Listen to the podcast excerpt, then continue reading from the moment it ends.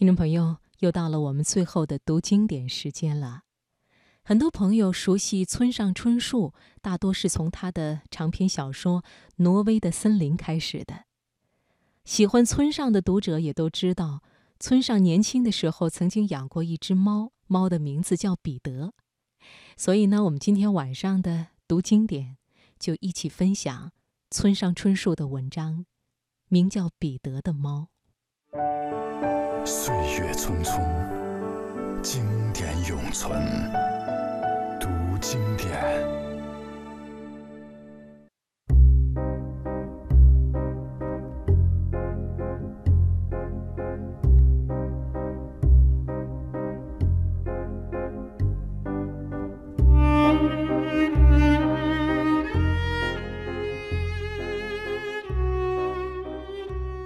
学生时代。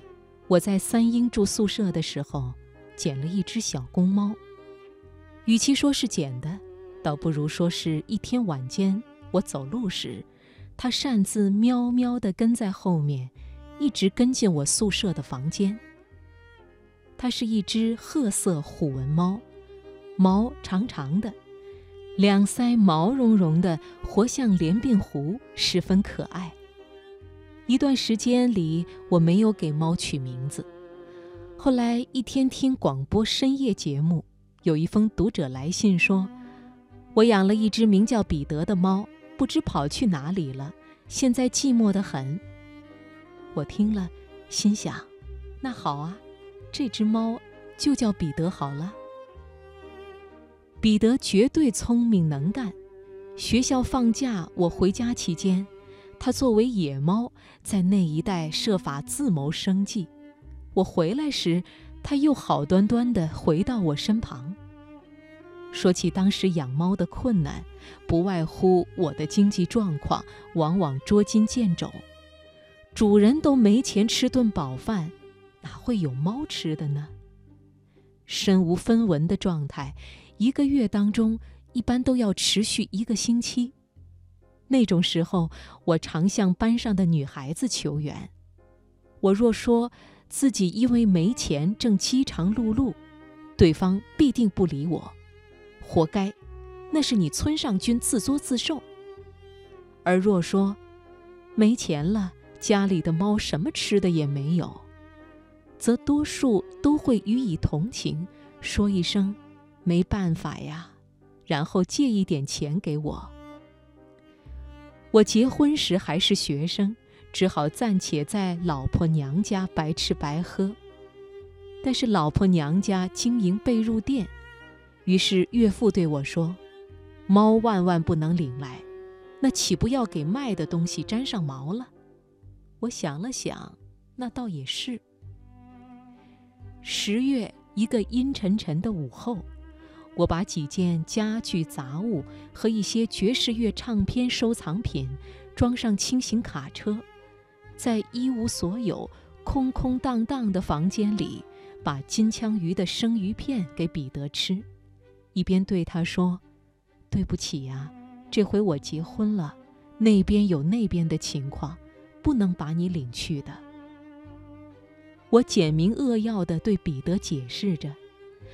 但是彼得只顾狼吞虎咽地闷头吃金枪鱼，终究是猫，不能理解主人种种啰啰嗦嗦的情由。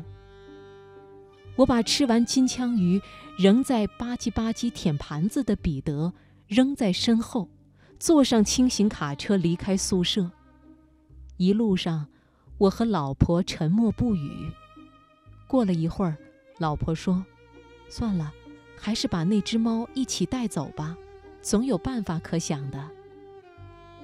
我们急忙返回宿舍，把仍在呆呆地思索金枪鱼的彼得紧紧抱在怀里。岳父一开始大发脾气：“把猫领来了，开什么玩笑？还不扔到什么地方去？”但是看样子，他本来就不那么讨厌猫。所以很快就背地里喜欢上了彼得，当着我的面倒是常常没理由的抬脚踢去一边，但一大早在没人的地方，却偷偷摸猫的脑袋，给它东西吃。但遗憾的是，彼得在这里还是没能养到最后，因为他是在乡下长大的，晓得独立谋生，没办法在商业街生活。肚子一饿，他就一溜烟地钻进附近人家的厨房，毫不犹豫地把里面的食物叼走。所以，我们时常会听到附近太太们的抱怨：“府上的猫把我家的竹夹鱼偷走了。”而我们每次都只好解释或低头。而且，彼得是在大自然中逮着鼹鼠自由自在长大的。这种到处是水泥和汽车的商业街生活，也弄得他心力交瘁。如此一来二去，我们只好把彼得脱手。好在乡下的一个熟人接收了彼得，他说：“我家旁边就有一大片树林，动物多得很，这样的猫该过得很幸福吧？”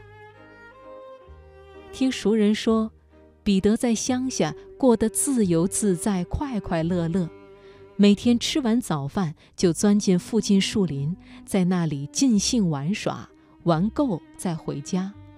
我听了，心想：不管怎么样，对彼得来说，这才是最幸福的生活。这样的日子持续了几年，一天，彼得终于不再回家了。现在。我有时仍然会想到静静地消失在树林里的彼得，而一想彼得，我就会想起自己还年轻，还贫穷，不知恐惧为何物，却也不知日后出路的那个时代。